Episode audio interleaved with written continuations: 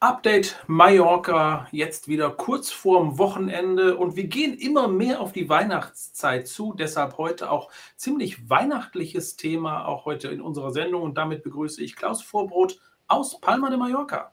Ja, wunderbar. Ich habe schon überlegt, ob für diese Aufzeichnung möglicherweise der zweite Vorname noch relevant wäre, Santa Claus, aber können wir ja später nochmal drüber reden. Hallo erstmal. Auf jeden Fall. Sollten wir darüber reden, denn auch das Thema Weihnachten äh, besticht ja jetzt auf Mallorca äh, so einige andere Dinge. Aber wir sollten zuerst darüber reden, was hat sich denn jetzt wieder einmal geändert? Gibt es neue Regeln? Wie sieht die aktuelle Corona-Situation auf Mallorca aus? Also neue Regeln gibt es keine. Eingeführt und jetzt schon ein paar Tage Tagesgeschäft in Anführungszeichen ist ja in der Gastronomie die 3G-Regel. Da gab es noch so wie immer, wenn was neu ist, so ein bisschen ähm, holprigen Anfang, weil man nicht so ganz genau wusste, für wen gilt es denn jetzt oder nicht. Also die Regel sagt, Restaurants mit mehr als 50 Plätzen. Das ist die Basis.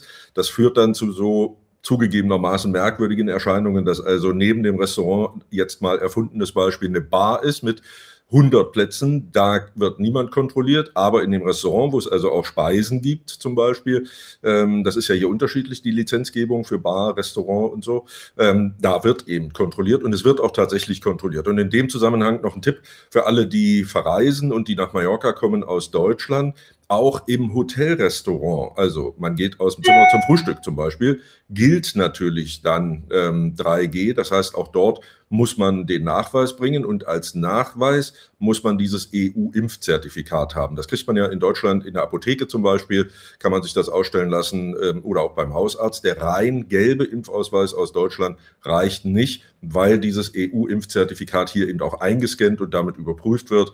Ähm, und das ähm, funktioniert eben mit dem normalen Impfausweis nicht. Da gab es in dieser Woche mehrfach äh, Unklarheiten drüber.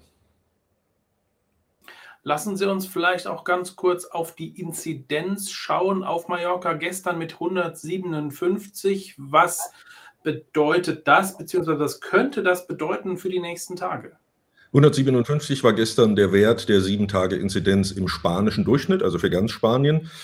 Das ist per se, wenn man nach Deutschland schaut, jetzt noch kein Drama. Auch hier auf den Balearen gilt, was für alle anderen spanischen Regionen auch gilt. Wir haben eine Auslastung mit Corona-Patienten in den Intensivstationen, die noch unter 15 Prozent liegt. Ähm, also es werden zwar mehr Menschen ins Krankenhaus eingewiesen. Hier gab es ja auch zwei Feiertage, also viele Kontaktmöglichkeiten in dieser Woche. Aber es gibt eben deutlich weniger schwere Verläufe. Wir wiederholen uns da. Das hat natürlich auch damit zu tun, dass hier über 80 Prozent der Menschen geimpft sind. Ähm, es geht jetzt am 15. Dezember auch los mit der Impfung für Kinder zwischen fünf und elf Jahren. Äh, auch das natürlich freiwillig mit Einverständnis der Eltern, ganz klar. Das beginnt aber am 15. Dezember.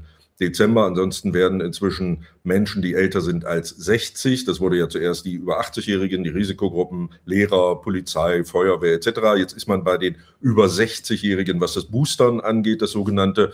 Das heißt also, das Impfen geht hier nach wie vor ganz gut voran ähm, und deswegen ja, die Inzidenzwerte steigen, aber nein, man kann nicht erkennen, dass die Verantwortlichen dahingehend sich Sorgen machen, dass es zu einer Überlastung in den Kliniken kommen kann. Und deswegen zunächst auch sowohl die spanische Gesundheitsministerin als auch hier auf der Ebene der Balearen hieß es, dass man vor Weihnachten eigentlich nicht plant, irgendwelche Veränderungen noch herbeizuführen.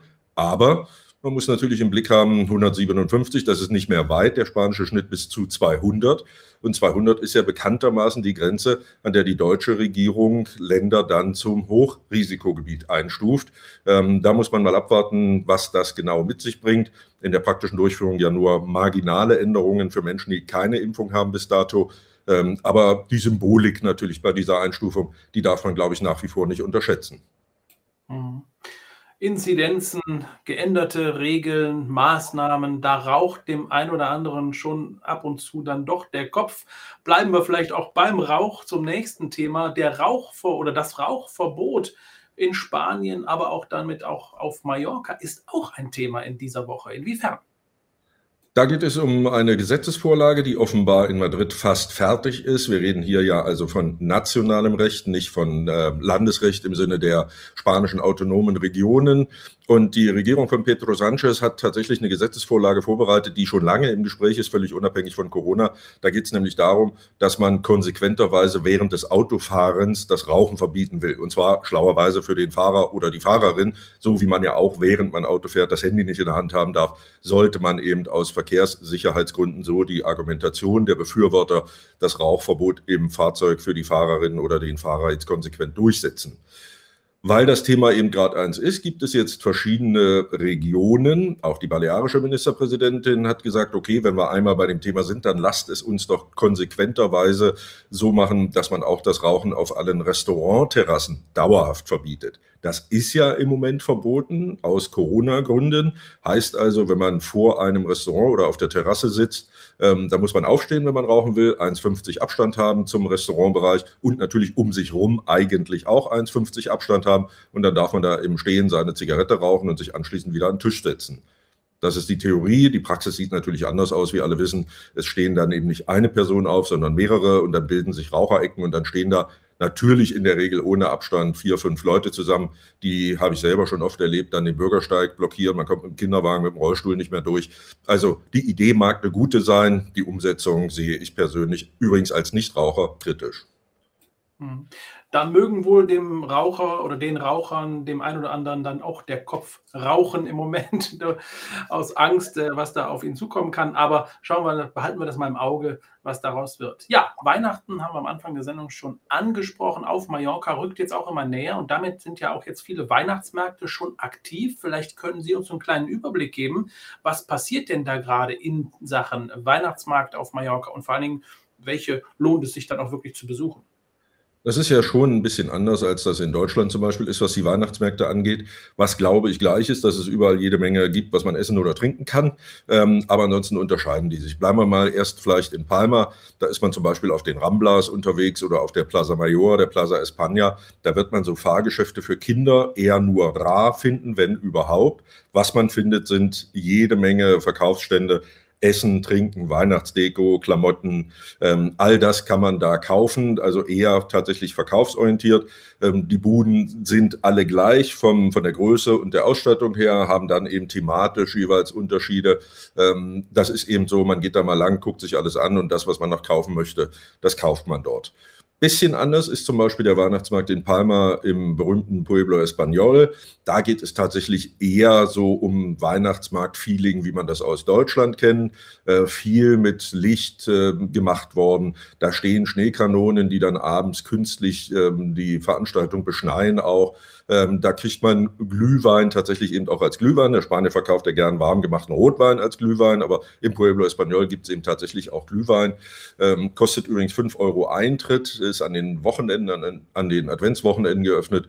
Und für die 5 Euro Eintritt kann man sich dann irgendwo auch einen Glühwein holen. Und ansonsten gibt es auch außerhalb von Palma jede Menge ähm, Weihnachtsmärkte in Vademossa, in Santa Ponsa, in äh, Puerto Portals, der ist relativ bekannt. In Port Adriano gibt es Weihnachtsmärkte, aber auch in Petra, in Santani, in Campos. Da muss man dann immer mal schauen, sich ein bisschen schlau machen. Aber eigentlich hat nahezu jeder Ort seinen Weihnachtsmarkt. Mhm. Und wir haben es gerade schon gesagt, gerade die Buden mit den kulinarischen Dingen. Und da haben wir jetzt einige Fragen auch in dieser Woche in Sachen Kulinarik bekommen. Ähm, vielleicht die erste Frage an Santa Claus. Ähm, wie sieht es denn überhaupt an Weihnachten auf Mallorca auf, aus? Was ist so das typische Weihnachtsgericht? In Deutschland kennen wir das ja, der Kartoffelsalat mit der Bockwurst oder die Weihnachtsgans. Wie sieht es denn auf Mallorca aus?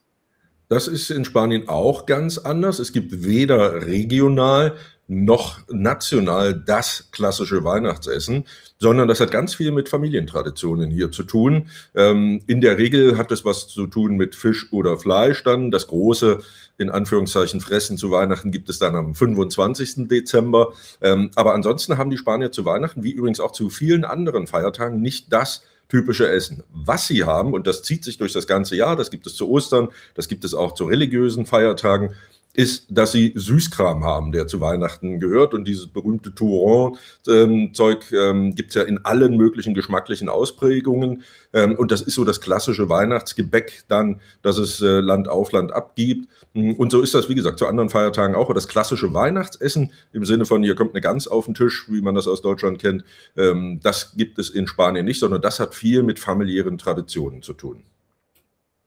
Interessant. Vielleicht bleiben wir gerade mal bei der Kulinarik. Da haben wir nämlich noch eine Frage bekommen, auch vielleicht bei der süßen Kulinarik, denn unter anderem äh, gibt es die, die sogenannten Enzaimadas. Das ist ja eigentlich so auch das Souvenir, die man ganz oft an den Flughäfen sieht. Da habe ich mich schon immer gefragt, was haben die Leute da in diesen komischen Pappkartons?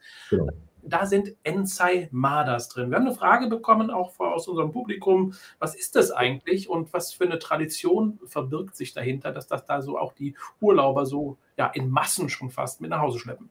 Das gibt es schon seit vielen Jahrhunderten und ist tatsächlich auch, ähm, was den Namen angeht, gesetzlich geschützt. Also es gibt hier auf den Balearen eine gesetzliche Regelung, so wie man das mit dem Reinheitsgebot Bier in Deutschland zum Beispiel kennt, gibt es hier eine gesetzliche Regelung, was ist genau eine Ensalmada, was darf drin sein, was darf nicht drin sein. Das Gesetz gibt es äh, seit 2003, seit 1996 schon, gibt es den Schutz der Namen- und Markenrechte dafür, kann also nicht irgendjemand in Madrid, in Barcelona oder in Malaga auf die Idee kommen, ich mache jetzt hier mal ähm, Ensaimada aus Malaga, sondern das ist eng mit Mallorca verwurzelt. Und es ist eigentlich gar nicht kompliziert. Mehl, Wasser oder Milch, das geht in den Haushalten und Bäckereien so ein bisschen ähm, durcheinander. Da mal dieses, hier mal jenes. Was ist noch drin? Zucker, Eier und Schmalz. Das ist es eigentlich. Viele, vor allen Dingen eben, ähm, die das in der Familientradition weitergegeben haben, heben auch von dem alten Teig ein bisschen auf und so eine Art Sauerteig mischen das dann in die aktuelle Fassung. Klassischerweise ist das übrigens ein Frühstücksgebäck, ähm, wenn man das so nennen darf. Und klassischerweise gibt es die ungefüllt. Aber es gibt die eben auch gefüllt. Manchmal ist so eine Creme drin. Ähm, ganz bekannt ist übrigens so eine Art, na, sowas wie, wie ähm, Konfitüre aus Kürbissen quasi ähm, oder Marmelade aus Kürbissen. Das ist auch so eine klassische Füllung. Und ja, das gibt es zum Mitnehmen und eben auch, wenn man es hier in der Bäckerei kauft, in so Pizza-Karton-ähnlichen äh, Größenordnungen. Und die kleine, also ich selber brauche eine zum Frühstück für mich. Ne? Dann hat man eben so eine kleine. Gibt es aber auch in der Familiengröße, wie man das tatsächlich von Pizza und Co. auch kennt. Die sind tatsächlich immer rund. Mhm. Also ich habe sie bei meinem letzten Aufenthalt auf Mallorca probiert auch und da war es wirklich hausgemacht. Ja, der Hotelinhaber hat das dann morgens in der Küche dann zubereitet. Hervorragend, muss ich sagen. Und ich kann mir auch vorstellen, dass man sowas zum Beispiel auch an Weihnachten, speziell mit weihnachtlichen Kreationen, wie zum Beispiel Zimt oder sowas, äh, äh Apfel äh, entsprechend äh, noch aufrüsten kann, oder? Äh, der Mallorquiner, der traditionsbewusste Mallorquiner oder die mallorquinische Familie vermutlich eher nicht. Aber es gibt ja heute nichts, was es nicht gibt, gerade auch im Bereich Kulinarik. Und na klar gibt es so ein paar hippe Bäckereien, die dann zu jeder Jahreszeit eine Abwandlung davon ähm, anbieten. Und da gibt es das bestimmt dann auch weihnachtlich. Klassischerweise ist eben nur Puderzucker drauf. Ähm, auch da wird man, wenn man es in den guten traditionellen Bäckereien kauft, morgens äh, gefragt, ob man es mit Puderzucker haben will. Dann wird der frisch dann noch drüber äh, gestreut und so. Ähm, aber ansonsten, wegen auch des Reinheitsgebotes, um bei dem Beispiel zu bleiben, gibt es da nicht allzu viel Variationsmöglichkeiten. Beim reinen Teich schon mal gar nicht. Ich glaube, ganz interessant auch diese Information mit diesem Reinheitsangebot. Das wusste ich zum Beispiel auch noch nicht. Und ich glaube, eine sehr interessante Information jetzt an die Zuschauer, die diese Frage auch gestellt haben. Und dann haben wir noch eine Frage. Bleiben wir auch beim kulinarischen Krokettas. Croquetas habe ich selber auch schon über mich gewundert. Die gibt es ja wirklich in fast jeder Tapas-Bar und sind unheimlich lecker. Das ist ja nicht so die normale Kartoffelkrokette, wie wir sie kennen aus Deutschland zum Beispiel, sondern die sind ja dann auch gefüllt mit wirklich leckeren Zutaten. Können Sie uns da so einen kleinen Überblick geben? Croquetas, was genau sich dahinter verbirgt? Also es gibt sie auch mit Kartoffeln, um das gleich zu sagen. Und ja, völlig richtig, da gibt es ein ganz, ganz ein breites Spektrum. Und auch richtig gibt es nahezu tatsächlich in jeder Tapas-Bar und überall, wo man eben Tapas äh, bekommt, da findet man neben Patatas Bravas ganz sicherlich auch irgendeine mindestens Form von Kroketten. Die sind dann sehr unterschiedlich. Ein Klassiker äh, ist zum Beispiel die Spinatfüllung, die man ganz oft da drin findet. Die gibt es aber auch mit normalen Fleischfüllungen in allen Ausprägungen, die man sich so vorstellen kann. Hm, sehr gern genommen auch bei den Einheimischen auf jeden Fall ist eine Füllung, die aus der Tinte vom Tintenfisch kommt. Ähm, auch das, so ein bisschen angedickt dann so als Füllung, ist durchaus drin. Ähm, und es gibt eben auch diverse Fischinhalte in Anführungszeichen, die man bei den Croquetas bekommen kann. Und ja, das ist tatsächlich ganz lecker und sehr gern genommen. Auch im Bereich tatsächlich Tapas und Co. findet man das auf der Insel überall. Also bei mir ist es da auf den äh, Listen ganz vorne, ja, wenn ich auf Mallorca bin, das erste Tapas-Bar und dann diese Croquetas. Finde ich unheimlich lecker.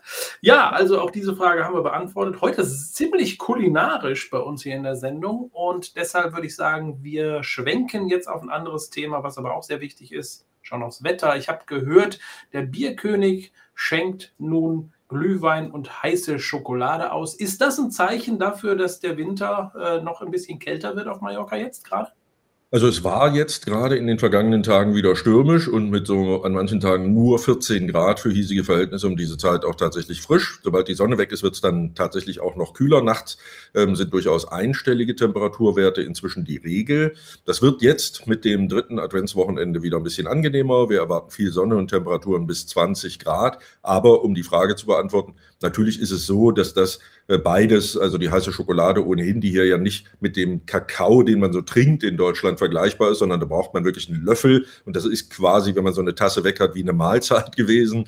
Ähm, und den Glühwein, das gehört hier natürlich auch in die Adventszeit und ich wage mal die These, dass es den allermeisten völlig egal ist, was auf dem Thermometer steht, wenn man sich jetzt einen Glühwein oder eben auch so eine Tasse heiße Schokolade mit Löffel gönnt. Wenn ich meinen Glühwein denn dann auf Mallorca genießen möchte, zum Beispiel in der Weihnachtszeit, wie sieht denn im Moment die Buchungslage aus auf Mallorca? Da können wir den Kreis wieder schließen. Ähm, man merkt ganz deutlich, dass das eher wieder ein Thema ist, das den Großraum Palma betrifft. Also die Hoteliers in und um Palma, im engeren Raum um Palma, die zeigen sich ganz zufrieden, was so die zweite Dezemberhälfte angeht. Aber wieder die Schlange-Kaninchen-Betrachtung. Alle sehen natürlich so ein bisschen jetzt auch nach Berlin. Wir wissen ja, dass der neue Gesundheitsminister äh, Lauterbach der deutschen Regierung sich in der Vergangenheit, ich nenne es mal vorsichtig, nicht unbedingt als Mallorca-Fan erwiesen hat. Ähm, da will man jetzt mal schauen, ob es zum Thema Reisen ins Ausland vor Weihnachten seitens der neuen deutschen Bundesregierung noch irgendein Statement geben soll. Eigentlich hat man sich ja in der EU darauf verständigt, dass man eben das Reisen innerhalb der EU-Länder jetzt nicht nochmal behindern will, weil ja doch alle eine relativ vernünftige Impfquote haben momentan. Ähm, aber das Thema dieser symbolhaften ähm, äh, ähm, Ernennung zum Hochrisikogebiet, von der wir vorhin schon sprachen, das könnte natürlich dann die eine oder andere Storno-Regel wieder noch mit sich bringen. Ähm, da muss man mal abwarten, wie sich das entwickelt. Grundsätzlich zeigen sich aber alle mit der gelaufenen Saison sowieso, aber eben auch mit dem, was jetzt noch für die kommenden Wochen zu erwarten ist, zunächst zufrieden. Ein bisschen Dämpfer gab es wahrscheinlich. Das Rathaus hat wissen lassen, dass es die großen Silvesterpartys auf der Plaza Court zum Beispiel äh, in diesem Jahr wieder nicht geben wird, weil man eben Menschenansammlungen in so großer Zahl auf einem Fleck doch verhindern will, nach wie vor. Ähm, das könnte den einen oder anderen dazu bringen, dass er nochmal überlegt, was so die Silvesterplanung angeht. Grundsätzlich aber ähm, habe ich jedenfalls noch keine Indizien dafür, dass jetzt namhaft, also in großer Zahl Hotels dann doch vorab schließen werden.